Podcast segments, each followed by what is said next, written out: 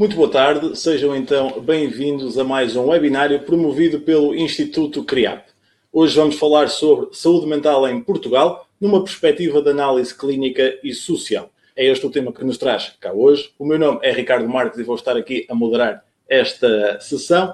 E uh, comigo tenho já os dois especialistas que vão estar aqui em estúdio a falar sobre uh, esta temática. Especialistas associados ao Instituto CRIAP, são cá nossos formadores e são especialistas com muita experiência acumulada no ramo da psicologia, saúde mental, intervenção social e podem, por isso, dar aqui um contributo muito grande para quem nos está a acompanhar desde casa. Faço um apelo para que, durante esta uma hora de sessão, eh, façam as vossas perguntas através da janela de chat que aparece do vosso lado direito. É importante sempre que deem o vosso contributo, porque esta também é uma oportunidade para isso, para que quem nos acompanha possa aprofundar os seus conhecimentos, esclarecendo algumas dúvidas que eh, vai eh, mantendo ao longo do seu percurso profissional. Tem aqui uma grande oportunidade. Eh, faço também referência ao certificado de participação, que podem sempre também pedir e que acaba por ser importante. Está em aberta essa possibilidade. E agora, sem mais demoras, eu apresento aqui os formadores, Dr. Alexandre Teixeira, a doutora Teresa Alves.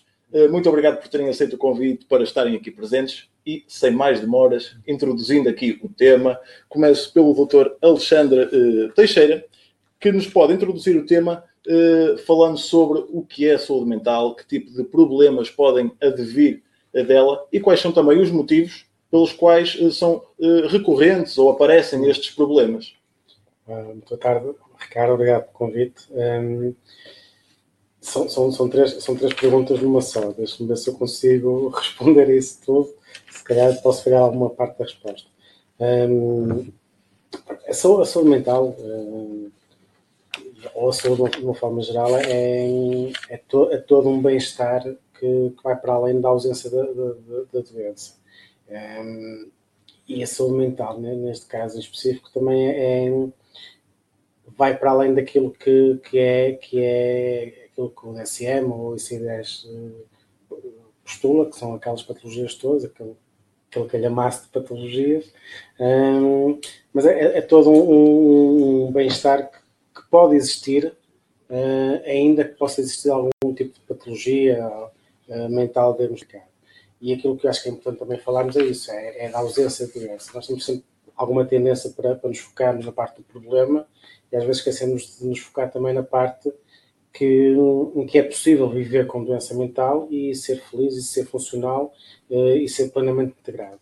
Um, acho que dentro da saúde mental, um dos principais problemas que nós temos é efetivamente essa desinserção, muitas vezes social, que, que existe uh, quando, a, quando a saúde mental não é devidamente acompanhada ou, ou não conseguimos dar resposta uh, para combatar as lacunas que a, que a, falta de saúde mental nos, nos, nos causa. Uh, pergunto aqui à doutora Teresa, também tem aqui a oportunidade na intervenção inaugural, de nos esclarecer o seguinte: existe muito esta ideia de que a saúde mental uh, se faz sentir em grupos sociais uh, provenientes de classes mais desfavorecidas. Isto é mesmo assim ou uh, não? A saúde mental, os problemas de saúde mental podem aparecer a qualquer franja de população, a todos por igual. pronto, é um bocadinho também como disse o Dr. Alexandre, olhando para a questão da saúde mental, não podemos olhar só para o frasco meio vazio, temos que olhar para, para o frasco meio, meio, meio cheio. Ou seja, efetivamente não é, eh, é uma doença democrática no sentido em que é uma doença que pode atingir todo tipo de pessoas. Eh, há determinantes sociais que são importantes a ter em conta eh, quando se perspectiva a questão da doença mental, ou seja, há realmente alguns fatores que, no fundo, que se consideram as determinantes da saúde e que a Organização Mundial de Saúde preconiza isso de uma forma muito clara, determinantes psicológicas, sociais, de contexto de vida, fatores estressantes, uh, situações que têm muito a ver com os contextos de vida das pessoas e da relação com os outros e consigo próprio, que vão influenciar.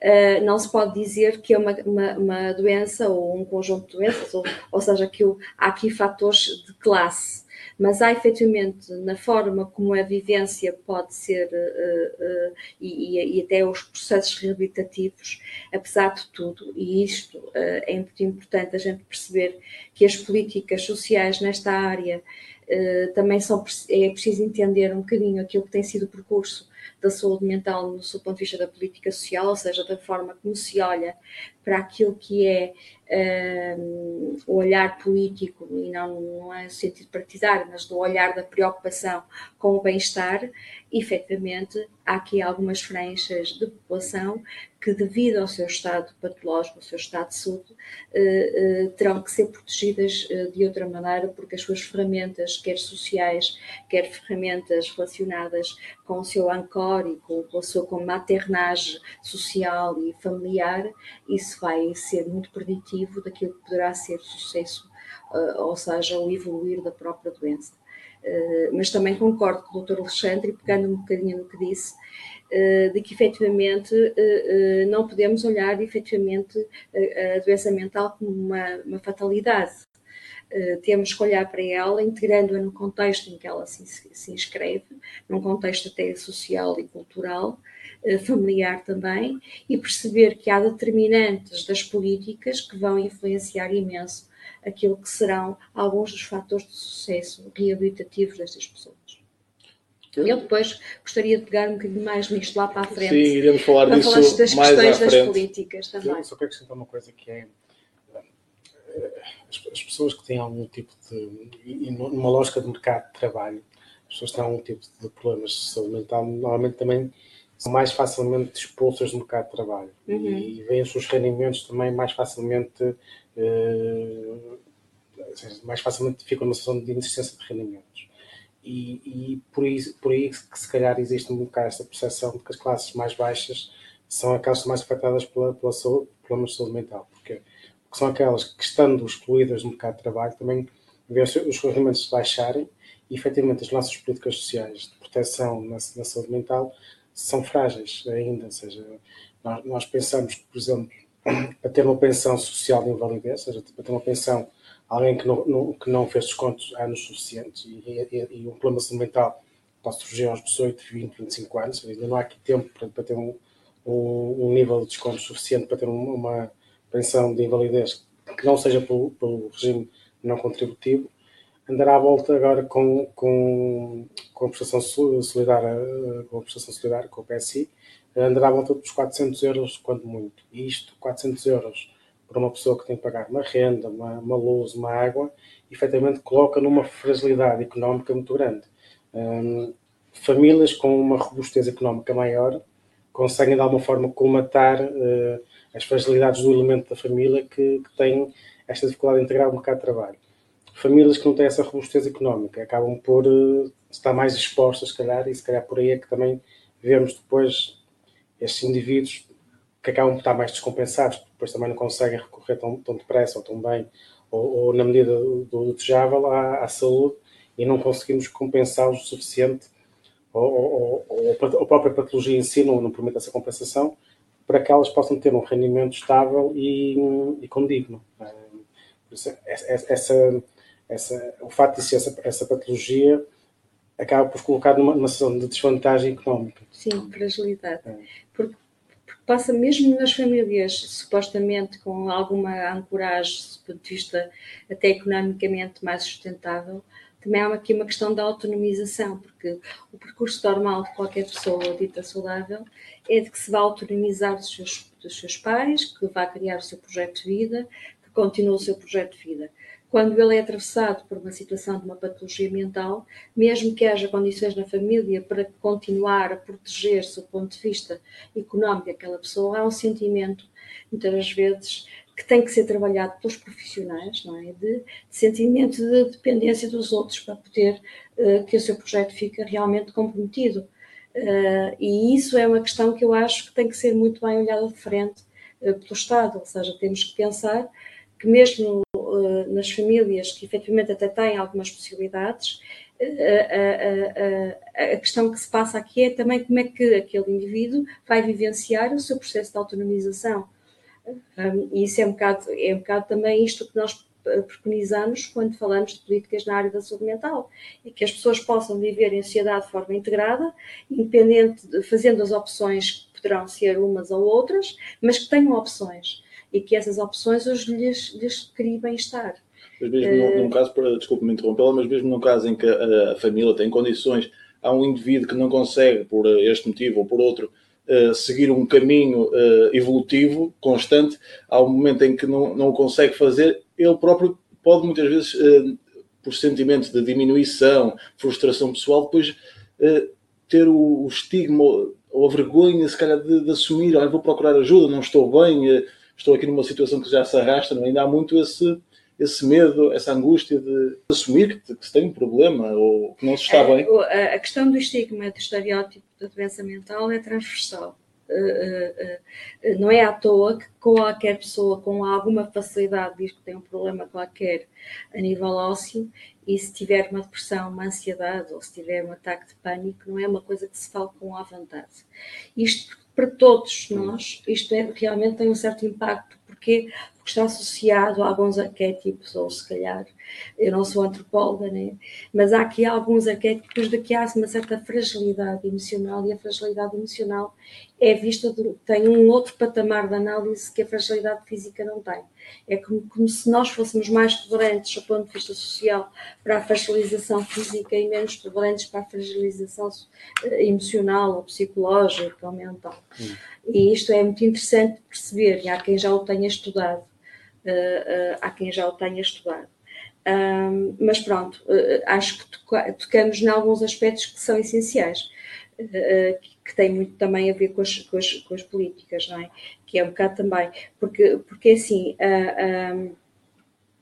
a questão aqui, e, e, tomando um bocadinho também a questão das políticas, é assim, nós podemos olhar para isto desta maneira. O que é que há eh, de políticas de medidas de proteção a estas pessoas e realmente nós eh, até seguimos as diretrizes internacionais eh, de uma forma muito, muito próxima. eh, nós somos dos primeiros países a aderir a algumas diretrizes internacionais da, da, da Organização Mundial de Saúde, eh, da, de outros organismos eh, supranacionais, mas e também alguns normativos da nossa lei de saúde mental, que apesar de tudo, e de muitas críticas que é feita, mas que é uma lei que protege ou que tem esse objetivo de proteger as pessoas. Problema é que essa normalização, que é este patamar normativo legislativo, nisto não é política social. A política social é isto mais o que é que se faz no terreno, no campo de intervenção para a proteção destas pessoas e não passa unicamente pela questão normativa e, e legislativa, ou seja, o que é que, eh, no fundo, eh, que incentivos é que são dados às pessoas, às, às, às empresas, eh, que, que, que, isto é, é transversal a outras áreas, nomeadamente à deficiência, ou seja, de forma que podemos garantir e promover a, a, a, justiça, a equidade, no fundo, um patamar de bem-estar daquela pessoa que, por circunstâncias várias, tem uma patologia mental. Mas ela não é patologia mental. É uma das coisas que eu acho que é importante passar é que se associa muitas vezes a identidade de cada um de nós à sua característica principal, neste caso colado a uma questão que tem a ver com a doença. Nós não somos esquizofrénicos, se o formos. Hum. Nós somos pessoas com esquizofrenia. Eu não sou, hum. uh, uh, não sou uh, o que a doença é. Hum. Eu sou o que sou como pessoa. Claro que com a doença vai influenciar aquilo que eu sou como pessoa e as condições em que me vão, de certa forma, que a sociedade me permite desenvolver as minhas capacidades, mas eu não sou aquela. Portanto, normalmente até eu costumo dizer aos profissionais e mesmo nas pós-graduações que, que, a gente faz aqui na, no CRIAP, de que uma das coisas que nós temos de trabalhar é esta linguagem, que é essencial, porque a linguagem tem por trás dela a forma como pensamos as coisas. É? E como nós pensamos as coisas tem muito a ver com esta forma, às vezes, uma certa vulgarização de falar-se em esquizofrénicos, em depressivos, em psicó, eh, sei lá, sejam eles os quatro, em cancerosos, ou quer dizer, isto é uma coisa que, mas na área da saúde mental isto tem uma particular, eh, ou seja, particular eh, sensibilidade.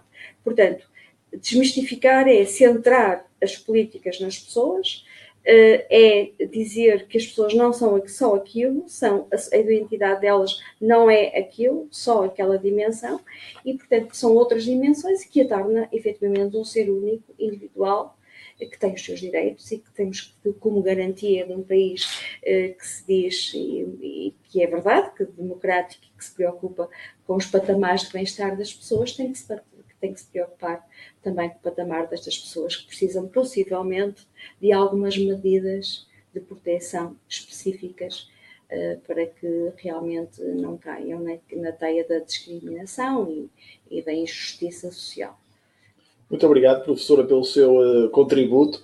Uh, passo agora aqui a palavra ao Dr. Alexandre Teixeira, perguntando-lhe que consequências sociais vê que tenham em Portugal estes problemas de saúde mental e como é que pode intervir, por exemplo, a psicologia comunitária em benefício tanto do indivíduo eh, que sofre da patologia, do problema, como também da sociedade eh, genericamente. Nós normalmente quando pensamos na psicologia, temos tendência a pensar na psicologia clínica. Eh, é, é, foi daí mais ou menos que surgiu o grande campo da psicologia e, e é a nossa tendência por defeito a pensar na psicologia clínica mas há, toda uma vertente da psicologia, neste caso a psicologia comunitária, que trabalha um bocado, por um lado, trabalha um bocado a priori, ou seja, trabalha na criação de condições numa, numa determinada comunidade para que não haja esta discriminação, por exemplo, este, este trabalho de desconstruir uh, discriminação não acontece, ou não deve acontecer num hospital, por exemplo. Ou seja, não é o local indicado para, para pode também acontecer, mas não é o local indicado para, para, acontecer. Qual é o local indicado para acontecer? É na comunidade, é com os vizinhos, com a senhora da mercearia, é com o motorista do autocarro, é com, é com todos estes atores eh, que, que no dia a dia estão com as pessoas que têm patologia mental e desconstruir isto. Eh, eu estive recentemente com, com dois irmãos que têm oligofrenia e que tinham uma infestação em casa deles, num bairro social. O nosso trabalho, naturalmente, não é desinfestar, porque nós não, não temos essas competências, mas foi trabalhar com os vizinhos no sentido de deem apoio a estes familiares, eh, eles são disruptivos, são disruptivos, com certeza que são disruptivos, ehm, mas tentar eh, que, que os vizinhos e que os serviços da comunidade percebam que esta disrupção é, não, é, não é um fator uh, de caráter deles, ou falta de caráter, como às vezes é dito, é uma questão de patologia. Por isso, se nós, cada um, conseguirmos trabalhar pequenas, pequenas peças na comunidade e ajustar pequenas peças, um, eh, o ideal é tornar quase os hospitais de saúde mental desnecessários.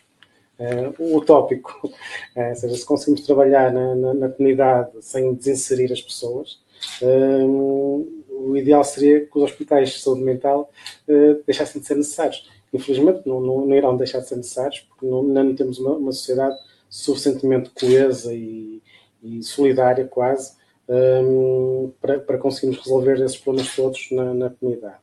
Um, ehm, mas, mas, o objetivo da psicologia comunitária é um bocado esse, é trabalhando os, os, os diferentes atores por forma é que aqueles indivíduos que estão numa situação de maior fragilidade hum, não tenham que recorrer tanto às instituições formais, não tenham que estar apenas medicados ou, ou compensados quimicamente, mas estejam suportados por uma rede de, de suporte que, sendo informal, é extremamente importante é? e às vezes não, não é valorizada no, no, na, na, sua importância, é? porque também o campo da psicologia comunitária ainda é muito recente, não é muito em muito recente, mas que tem supostamente todo este peso que, que pode libertar os hospitais um, para situações mais, mais agudas.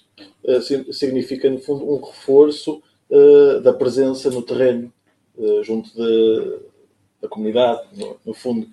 Aquilo que, que, nós entendemos é que hum, quanto mais próximos da comunidade tivermos, mais, mais fortes serão os laços que a própria comunidade desenvolverá entre si.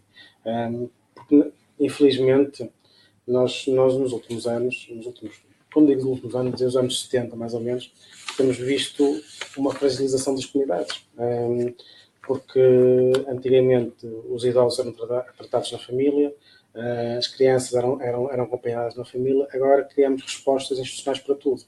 Então, neste momento, aquilo que devia ser a última linha de apoio, que era o Estado, transformou-se na primeira linha de apoio, ou seja, os idosos são, são, são, a, primeira, a primeira resposta que, procura, que, se procura são lares, as crianças, a primeira resposta que se procura são creches e jardins de infância, e desinvestimos muito na, na, na família, na família e nos vizinhos e nos amigos. Um, e aquilo que eu acho que, que, é o caminho é, tudo bem, existem estas respostas institucionais, que são poucas, uh, apesar de não são suficientes, mas também devemos trabalhar no sentido de entreajuda entre, entre os diferentes elementos da comunidade para que não seja tão necessário uma resposta institucional que acaba por ser sempre muito mais impessoal. Perguntava uh, agora também à, à doutora uh, Teresa, no seguimento também de, de uma intervenção de, uh, do utilizador ou da utilizadora Gisele Olmo, que gostaria de saber alguns dados sobre a saúde mental em Portugal. Eu perguntava, ou dirigia a pergunta à, à doutora Teresa, como é que tem evoluído este paradigma da saúde mental em Portugal, ao nível da consciencialização para estes problemas, ao nível também do aumento das soluções disponíveis, se ainda continua a ser um problema ou é cada vez mais um problema para o qual nós estamos a despertar e no fundo também talvez por isso não haja tantas soluções como seria desejado. Como é que vê esta situação?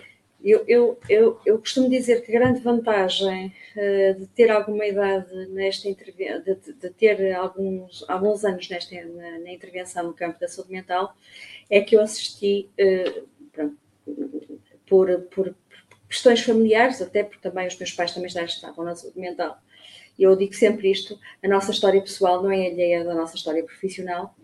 Não é à toa que a gente vem para estas áreas, social, da psicologia, não é à toa que não, estamos a discutir isto e até nos interessamos pelo tema, porque senão também não estaríamos aqui. E, efetivamente, eu lembro perfeitamente que quando comecei a trabalhar, e comecei a trabalhar em 1990, portanto já estamos há, há muitos anos atrás, uh, as políticas, uh, e assisti até por razões familiares também, por causa dos meus pais estarem muito ligados à saúde mental, uh, as políticas ainda eram, estávamos na, naquilo que seriam as primeiras, estávamos a acompanhar aquilo que se fazia de, dos movimentos de desinstitucionalização a nível europeu, nomeadamente em Itália, França e Inglaterra. Uh, tivemos depois, uh, com a extensão dos centros de saúde mental em 92, um período de recrudescimento desta intervenção mais comunitária, como, como, como a doutora Alexandre disse, e avançamos para uma visão mais hospitalocêntrica.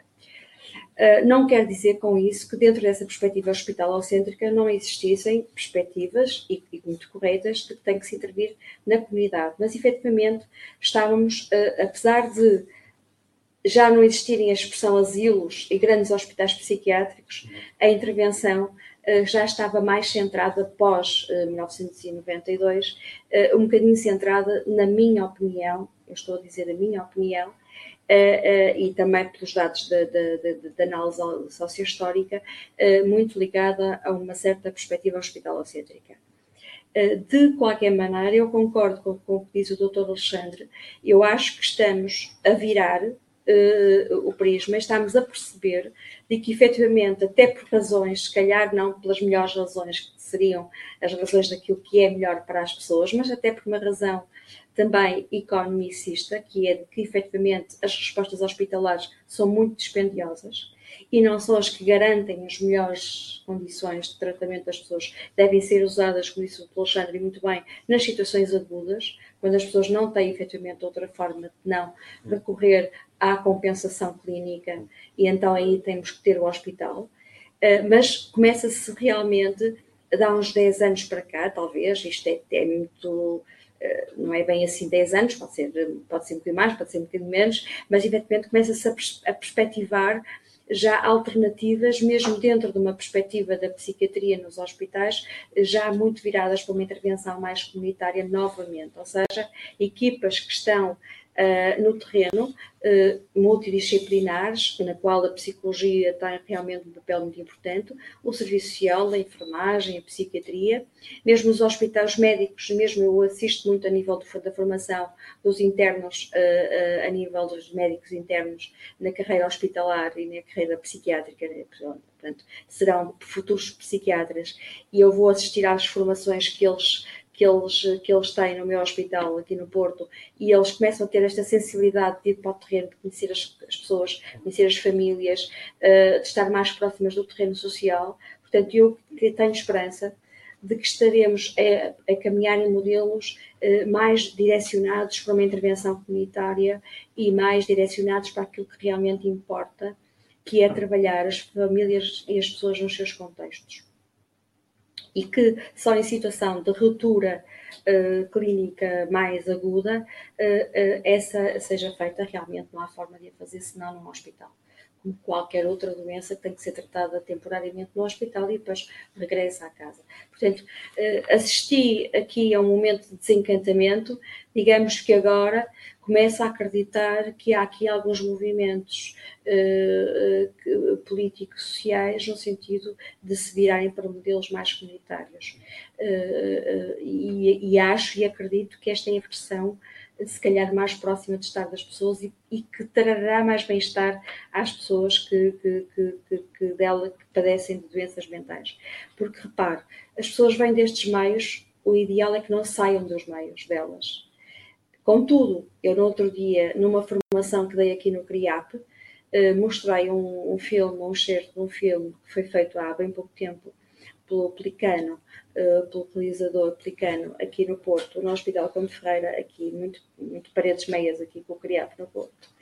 E o, e o, o, filme documentário é relativamente recente, ainda há muito doente uh, que vive nos hospitais e nas suas casas. Portanto, ou seja, uh, ainda, e não quero com isto dizer que não é uma crítica, não podemos é cair em modelos de passar de um 8 para um 80. temos que pensar isto planeando o futuro e tentando que cada vez isto menos aconteça, mas também ainda há pessoas que têm que estar nos hospitais porque não há alternativas, efetivamente, ainda não foram criadas essas alternativas. O ideal é que elas fossem possivelmente criadas para as pessoas irem para as suas famílias, mas há pessoas que não têm efetivamente essa forma de retorno. Isto é muito polémico, porque isto que eu estou a dizer, eu sei que isto é polémico neste aspecto, estás a defender, podem-me dizer, estás a defender que vivam nos hospitais psiquiátricos, não, o que eu estou a defender é que os hospitais psiquiátricos ainda têm alguma função social que não foram criadas outras alternativas sociais para essa função social que os hospitais psiquiátricos ainda têm. E nós podemos pôr na rua, porque agora vamos então trabalhar só na comunidade. É? Até, até, por exemplo, o hospital, é? o hospital, tem uma vertente securizante. Securizante, ah, sim. Mais, mais para o próprio doente mental do que para a comunidade, porque às vezes há um alarmismo social, sim, sim. tipo quando uma pessoa com esquizofrenia, porque há, há o estigma da pessoa com esquizofrenia que é violenta, a maior parte das, das situações nem é. Nem é. Uh, mas há o estigma de que uma pessoa com esquizofrenia é uma pessoa violenta e ataca e bate e não sei. Um, e há um alarmismo social. Mas acho que o hospital é mais securizante para o próprio do que para, para a comunidade que, que tem esse alarmismo. O que acontece muitas vezes também é quando se, quando se perdem esses laços familiares, e normalmente esses, esses laços familiares perdem-se muito quando a mãe do, da pessoa com patologia mental falece ou, ou, deixa de ter capacidade de acompanhar, porque quer queiramos, quer não, eh, os pais, nomeadamente as mães, as mães normalmente são uma figura eh, importantíssima para as pessoas com patologia mental, porque são uh, as últimas a desistir deles. Um, quando, quando, esse laço se perde, uh, os outros familiares muitas vezes uh, afastam-se e, e, não é, e não é raro os hospitais tentarem reatar aqui laços familiares e os próprios familiares ou deixam de atender o telefone, ou deixam de, de, de, ir aos serviços, deixam de fazer visitas. Ou seja, os próprios familiares muitas vezes acabam por criar aqui um corte que depois, efetivamente, o hospital acaba por ser a última solução também é, é utilizar a doutora Teresa. Uh, não vamos pôr as pessoas na rua sem uma alternativa, até porque nós damos uma prestação social 200, 300 euros, que é mais ou menos sim, a volta sim, disso sim, que anda, sim, sim. Uh, é uma pessoa que não tem autonomia, uh, esses 300 euros não lhe vão servir para nada. Ou seja, ele vai continuar numa situação de fragilidade, precariedade, uh, porque 300 euros, uma pessoa que não tem toda a rede de suporte criada que, que sustente a sua vivência, rapidamente vai cair na rua, rapidamente vai cair numa situação de precariedade que não, que não é não é aceitável para uma sociedade como a nossa. Seja, não é, já, já, uma coisa é nós vivemos no século XVIII, século XIX. Hoje em dia já não é aceitável, ou, ou nós já não devemos aceitar isso com, com naturalidade. Seja, não... uhum, claro, concordo. Hum. Portanto, portanto, há situações de, de, de grande fragilidade familiar destes percursos que, que estão nos hospitais e, e, e, que não podemos dizer que as pessoas não existem, estão lá, não é a melhor solução, mas se não houver outras alternativas, uh, temos, agora, temos é que humanizar esses cuidados e não desistir dessas pessoas. É como diz o Dr. Alexandre, se as mães, entretanto, desapareceram e outros familiares desistiram, os profissionais não podem desistir. Porque nós temos uma responsabilidade acrescida. Portanto, temos, e há realmente muito trabalho feito, no sentido de, de, profissionais e não só psicólogos, assistentes sociais, psicoterapeutas, uh, terapeutas ocupacionais, que estão a acreditar que ainda é possível trabalhar as competências que essas pessoas têm e, e eu poderei dizer que neste momento no meu hospital, quem quiser visitar, há uma venda de Natal com coisas que eu, se eu tentasse fazer algumas delas, eu não conseguiria fazer. Ou seja, isto do que é competências é, é que também temos que desmistificar o que. Ou seja, as pessoas têm realmente competências, têm é que ser estimuladas e ativadas e, e, e, as, as, equipas têm que acreditar que isso que é possível. Doutora, eh, já agora destaco aqui o contributo da, da utilizadora eh, Ana, que aqui na janela de chat eh, diz que a saúde mental, na perspectiva dela, enquanto estudante de medicina, é que a saúde mental é o parente pobre do Serviço Nacional de Saúde. De facto, ainda está boa a questão da doença psiquiátrica, no entanto, assisto diariamente a tentativas de, cada vez mais, colocarem as pessoas em gavetas com rótulos. Portanto, é da vossa opinião que assistimos a tentativas eh, forçadas de encaixar as pessoas em certas categorias? Ou, eh, concorda? Isso remete-nos a uma questão, se me permite, doutor Alexandre, remete-nos a uma questão que tem a ver com o facto de, que, é assim, a construção social uh, do fenómeno da doença mental enquanto fenómeno de, de saúde pública uh, remete-nos para aquilo de que foi considerado como o socialmente diferente, ou seja, aquilo que era forma, fora da norma. Uh, há sempre movimentos de uh, regular e, e, portanto, quando tentamos regular, securizamos-nos todos, porque eh, se nos sentirmos regulados e se separarmos e pusermos as pessoas em sítios que não incomodem e que de certa forma não nos incomodem os nossos medos e as nossas angústias, eh, eh, é muito securizante.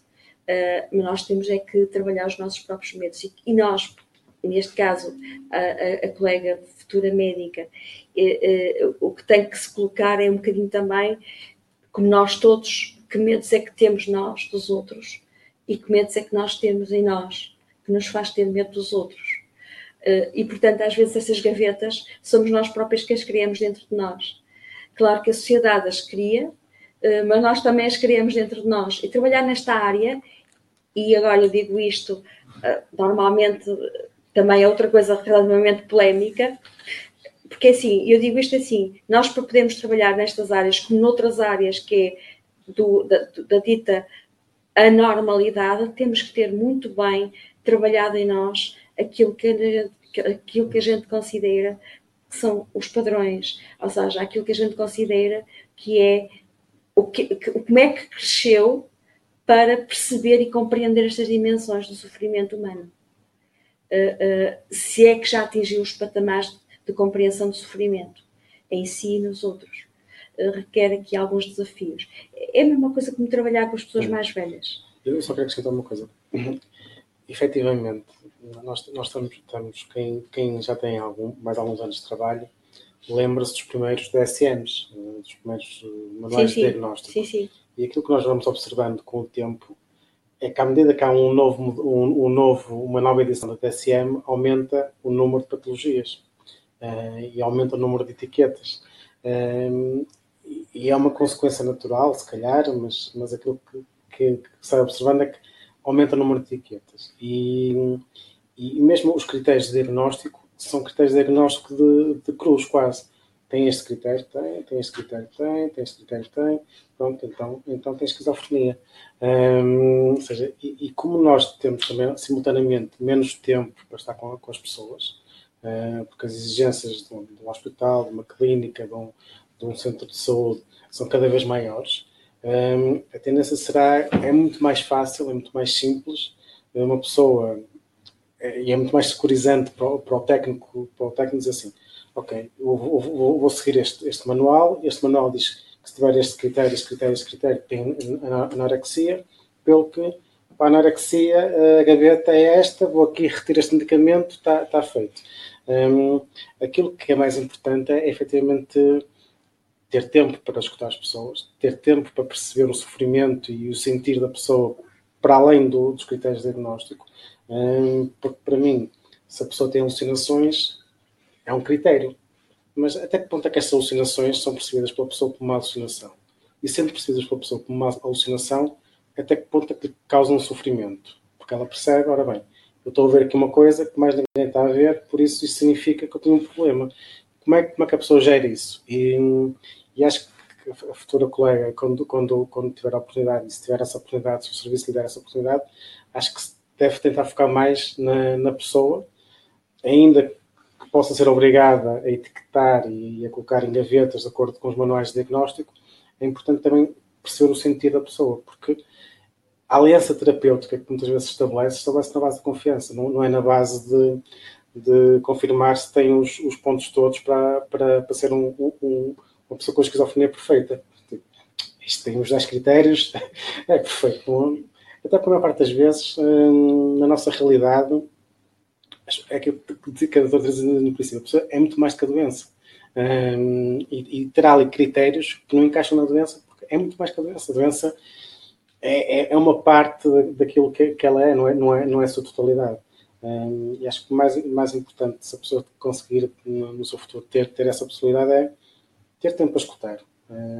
O que é que a pessoa sente, o que é que não sente, o que é que sente, de que forma que se vivencia aquela, aquela questão. Um, e às vezes é importante pôr o DSM na gaveta e lá estará um dia para, para se for necessário, para consulta. Mas não, não, não colamos as pessoas aos manuais de diagnóstico, porque isso é, é minimiza a pessoa quase, não, não, não nos mostra quem é aquela pessoa.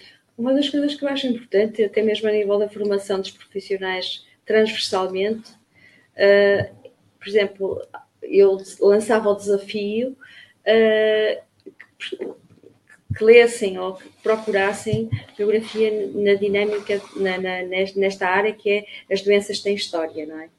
Uh, efetivamente, as doenças têm história. Uh, se houve já doenças que foram diagnosticadas, nós não estamos a, a, negar que haja patologia ou que haja doenças e que o DSM 4, 5, 6 ou, ou, ou CID 9, CID 10 sejam importantes. É com certeza que sim. Mas temos que perceber eh, que há aqui alguns fatores sociais e culturais que nos permitem ler as coisas de uma determinada maneira em determinadas épocas. E isso também é importante para as pessoas perceberem hoje a, a, a dita rotulação eh, que não, não se está a negar a doença, nem o sintoma, nem, nem, nem a necessidade de diagnosticar. Não, não, não, nem sou médica, nem podia estar a dizer isso, nem mesmo, e mesmo que eu fosse, se calhar não era por aí que eu ia. Mas, efetivamente, a compreensibilidade e o paradigma da compreensibilidade, que é o que está a dizer o Dr. Alexandre, é o que nos vai permitir chegar, chegar aos pontos fulcrais de compreender a doença daquela pessoa, naquela pessoa e não na outra pessoa, porque a DSM está feita não para aquela pessoa, está feita para um conjunto, está feita por um. De certa forma, é como se tivesse as ferramentas, não é? Tem embreagem, travão e não sei o quê. Agora vamos ver como é que isto é com aquela pessoa e, e que, que impactos é que isto tem. E na dimensão social isto é a mesma coisa também. E, e, quando eu falo muito que, o meu trabalho de intervenção social passa por criar alianças e, e criar espaços de empatia, e, e, às vezes as minhas colegas falam, e eu falo muito da relação de ajuda, e na minha profissão a relação de ajuda às vezes é, entre aspas, desqualificada, porque está muito alocada ao assistencialismo, na minha perspectiva, e agora vou ser um bocadinho mas é treta, porque tudo assenta na relação de ajuda.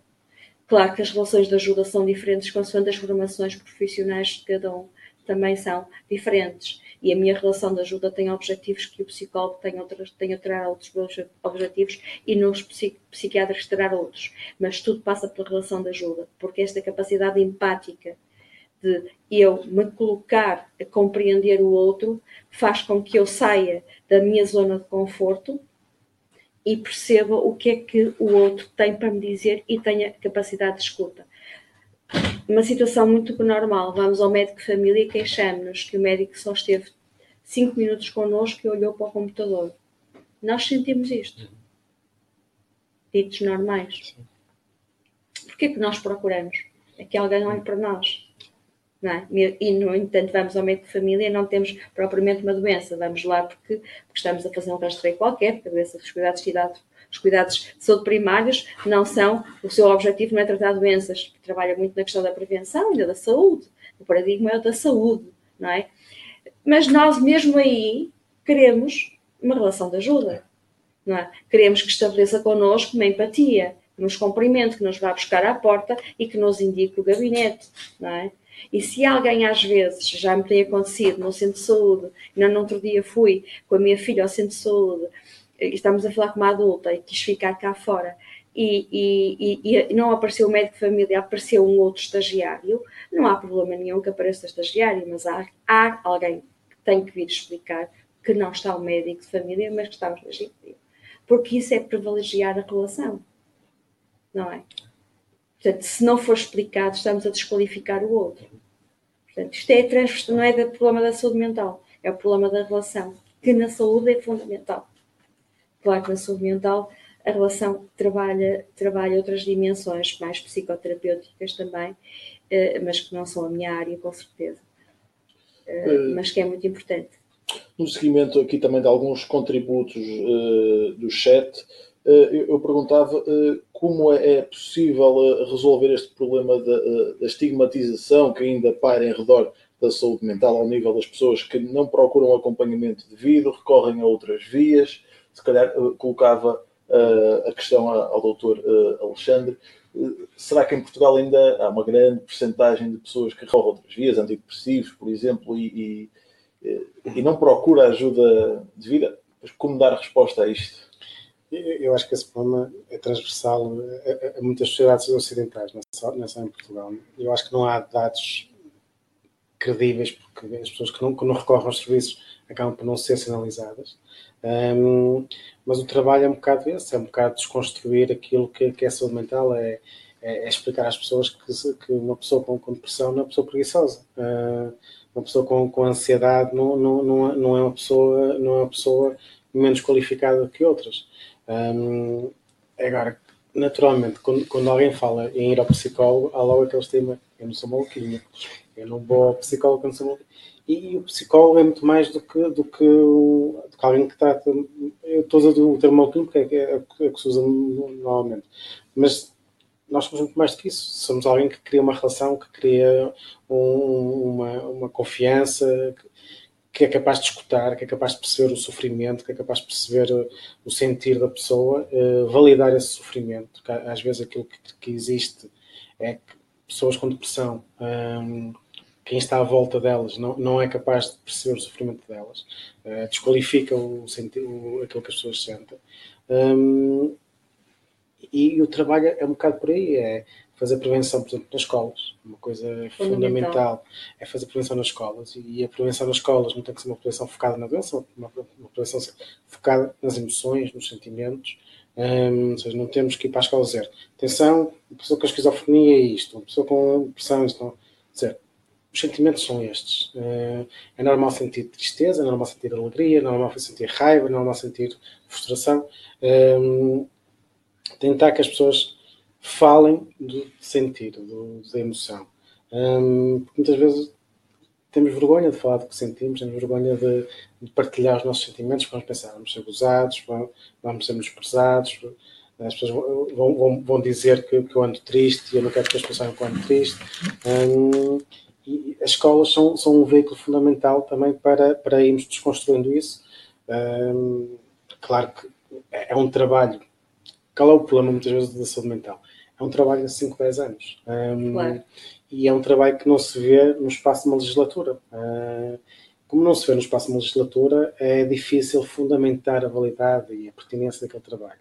Um, mas é um trabalho importantíssimo, porque nós fomos para uma escola hoje, daqui por 10, 15 anos vamos ter jovens e jovens adultos uh, emocionalmente mais saudáveis. Ou, e, e, além de serem emocionalmente mais saudáveis, vão, vão ser pessoas muito mais atentas ao seu entorno e capazes de ajudar uh, quem está à sua volta, ou seja, de uma forma muito mais saudável também, porque não, não será uma forma crítica, não será uma forma jocosa, será uma forma compreensiva. Um, e acho que é fundamental irmos desmistificando. Um, houve recentemente cá no Porto um festival de saúde mental, em que foi, foi visto, foram vistos alguns filmes e depois foram debatidos. É uma forma de falar de saúde mental, uma forma mais de uma forma séria, rigorosa, mas mais leve. Uh, seja, não, falar de saúde mental não tem que ser necessariamente feita só em congressos para, para profissionais, não tem que ser feito só, só em programas em programas que dão no canal 2 às 3 da manhã, uh, pode ser feito de uma forma leve, com, com um filme, com uma música, com um debate sobre um determinado artista que faleceu porque não, não, não conseguiu arranjar alguém a quem pedir ajuda e suicidou-se.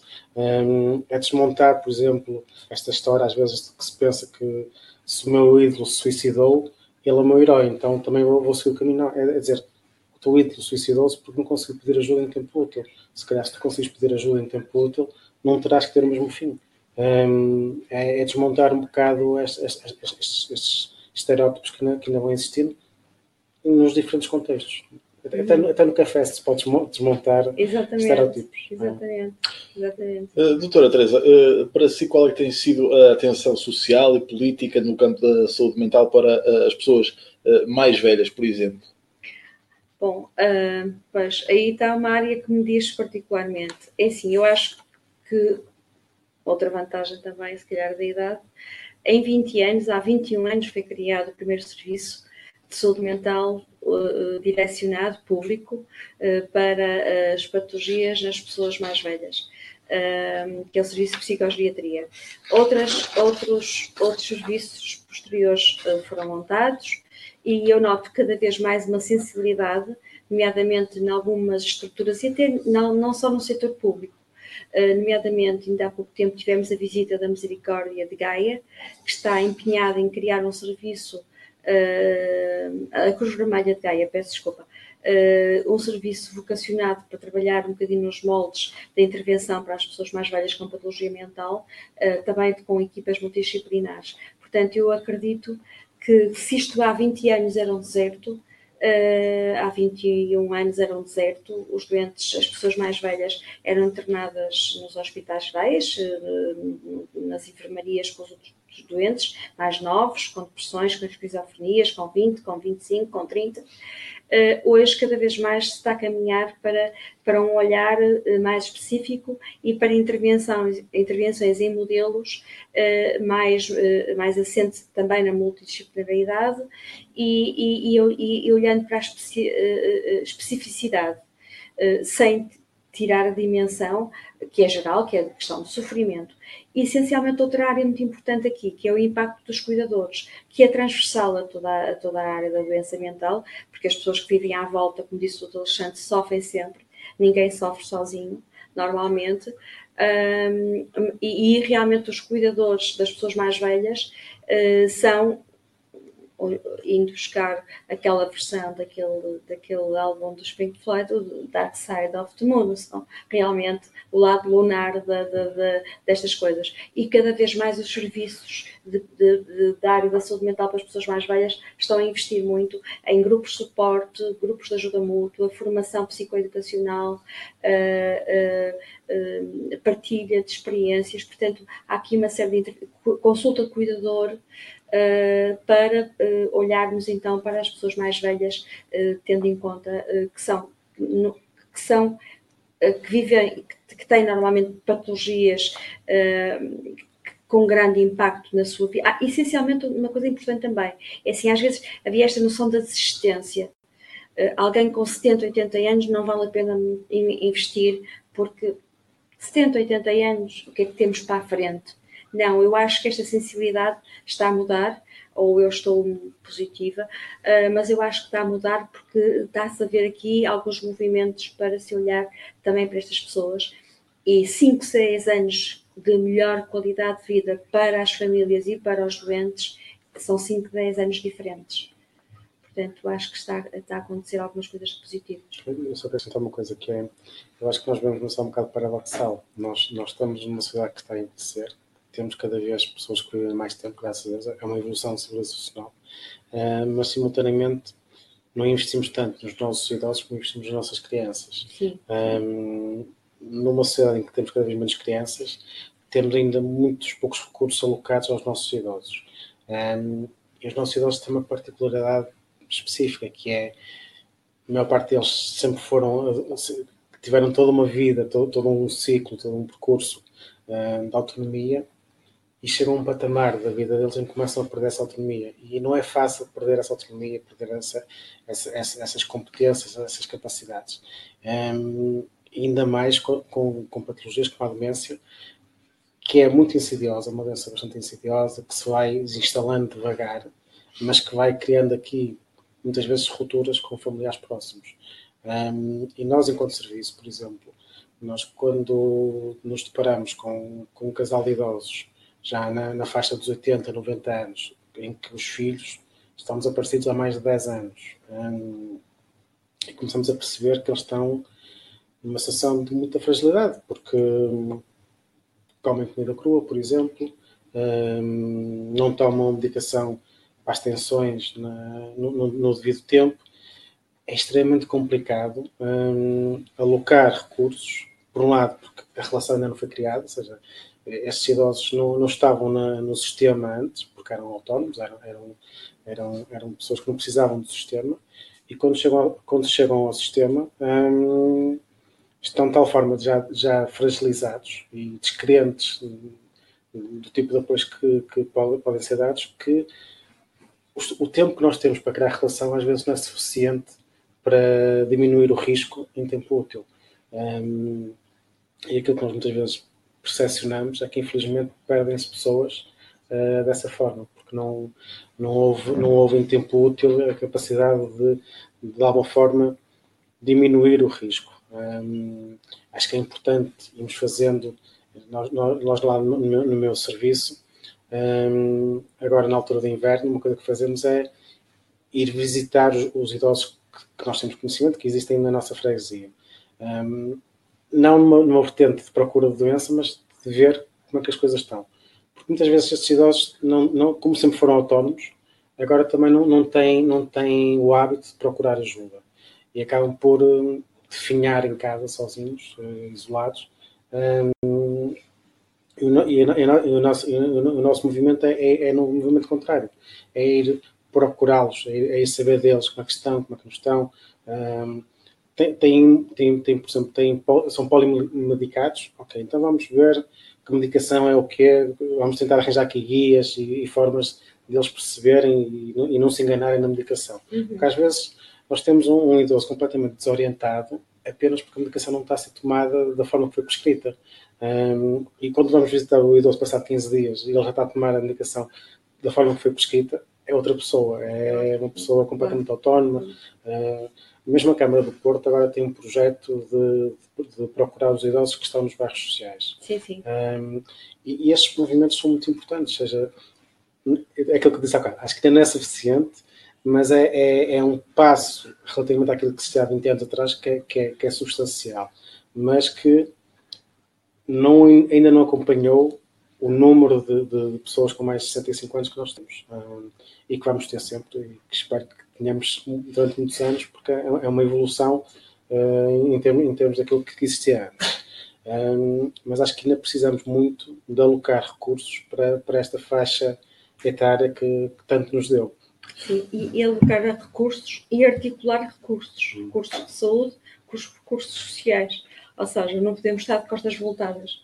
Programas e projetos que estejam com, com as vertentes da saúde de, desligadas das vertentes sociais, se não tivermos políticas articuladas, não vamos muito longe. Uh, porque é como diz o Dr. Alexandre, uh, o que nos interessa se o médico prescreveu e se ninguém depois vai ver o que se passou depois na toma da prescrição em casa. Quer dizer, prescreveu-se, trouxe a receita, comprou-se o medicamento, mas em casa está a ser mal tomado. Portanto, esta vertente de apoio social com a vertente de apoio clínico é essencial que haja realmente aqui um casamento. Uh, um casamento o mais perfeito possível para que haja sucesso e se previnam situações de risco. Porque há muita, realmente muitas situações de pessoas que vivem em situações de risco.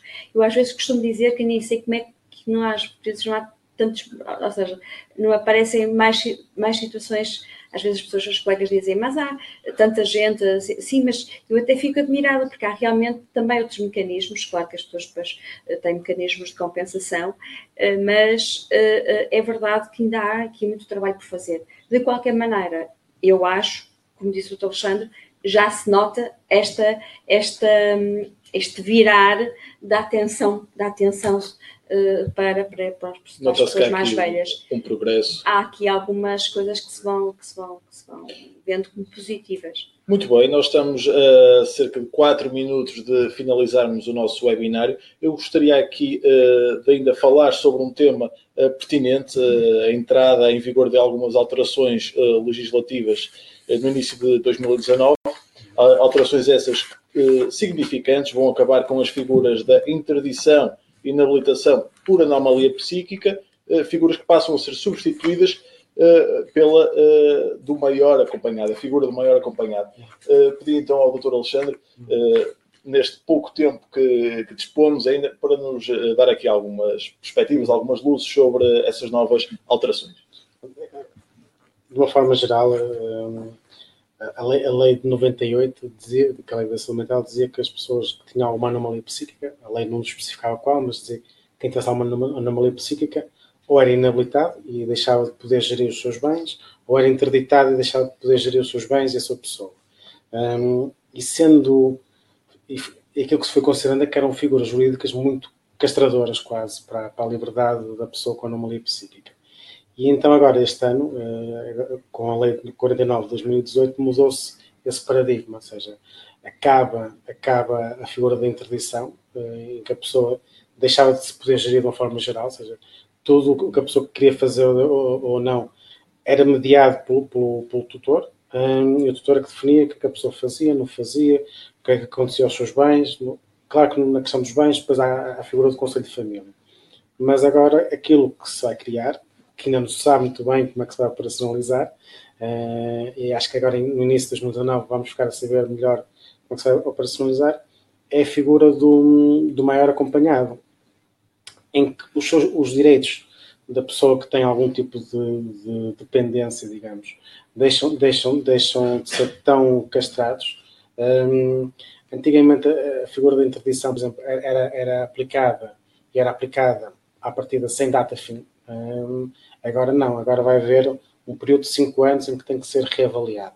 Claro que nós sabemos quando, quando temos uma inabilitação, uma interdição de um idoso por via de uma demência, uh, essa demência não vai regredir. Uh, daqui por 5 anos, se não tiver igual, está pior. Um, no entanto, há aqui, há aqui o, a, a figura da reavaliação. E depois uma coisa que antes não acontecia, que era a pessoa com anomalia psíquica antes só tinha que ser avaliada por dois peritos. Seja, agora não, agora o tribunal quer ouvir a própria pessoa. Uh, antigamente, por exemplo, uh, a figura do tutor era, era nomeada pelo tribunal depois de ouvir as partes interessadas. Agora, o próprio idoso, o próprio maior acompanhado, pode definir quem é que quer como, como, como, como figura de acompanhante. Ou seja, há aqui um conjunto de subtilezas, mas que, poderão ser importantes no, dia a dia das, das pessoas, que vai, vão dar alguma voz também hum, a este adulto que precisa de algum acompanhamento. Ou seja, será uma, uma vertente mais humanista da, da lei de 98 e mais próxima das necessidades e dos sentidos das, das, pessoas que, por alguma forma, têm necessidade de ter, ter um acompanhamento. É claro que, por exemplo, os, um dos grandes receios que nós tínhamos na altura com, com a questão da interdição era que os tutores uh, se apropriassem dos bens do, do, do interditado. Uh, essa figura é um bocado, é um bocado um, é, era, um, era, era um estigma, porque na realidade, quando, sempre que havia necessidade de, de haver alienação do património da pessoa que era interditada, tinham que ser, o tribunal tinha que ser escutado e, e tinha que haver a concordância de três elementos que era o Conselho de Família, que era o, o tutor, o proto-tutor e o vogal do Conselho de Família. Um, e essa figura continua a existir, ou seja, continua a haver necessidade, sempre que há alienação de, de património do, do maior acompanhado, eh, o tribunal tem que ser tido em consideração, ou seja, o tutor não pode simplesmente expropriar uh, o maior acompanhado dos seus bens e, e deixá-lo. Um, mas, de uma forma geral, é, a passagem é um bocado mais humanista, é uma vertente mais humanista. Claro como é que isto se vai operacionalizar, como é que vai haver estas reavaliações de 5 em 5 anos, como é que se vai escutar alguém que, que já está no processo de perda de autonomia muito grande. Isso não está bem definido, não está uh, especificado na lei. Mas penso que o caminho é o do respeito uh, pelas pessoas que têm, de alguma forma, algum tipo de patologia mental que, que as inibe de se gerir ou de gerir os seus bens. Muito bem, uh, chegou então uh, ao fim a nossa hora de sessão aqui no webinário sobre saúde mental em Portugal, numa perspectiva de análise clínica e social. Muito mais havia por falar, certamente, uh, muito ficou por dizer, mas podem também aprofundar mais conhecimentos uh, em duas ofertas formativas, por exemplo, que o Instituto CRIAP também tem aqui disponíveis para quem quer saber mais, para quem se quer especializar uh, nesta área. Por exemplo, a especialização avançada em inteligência emocional e saúde mental começa apenas no dia 15 de março, modalidades presencial e live streaming. Eh, e também a especialização avançada em intervenção multidisciplinar em saúde mental. Começa a 2 de abril, portanto, ainda há aqui uma margem temporal para uh, investigarem. Esta última especialização é em live stream, podem fazê-lo totalmente à distância. Portanto, ficam estas duas oportunidades para uh, saberem um bocadinho mais sobre este tema, que podemos aqui ter uma pequena uh, luz uma pequena porta de entrada para ele, mas ainda há muito mais por descobrir, certamente, eh, e os interessados podem fazê-lo através desta oferta formativa. Recordo que o webinário vai estar disponível para verem mais tarde, eh, quando quiserem, eh, e também podem pedir o certificado de participação. Portanto, da nossa parte, aqui é tudo. Esperamos por vocês no próximo webinário. Muito obrigado e até uma próxima.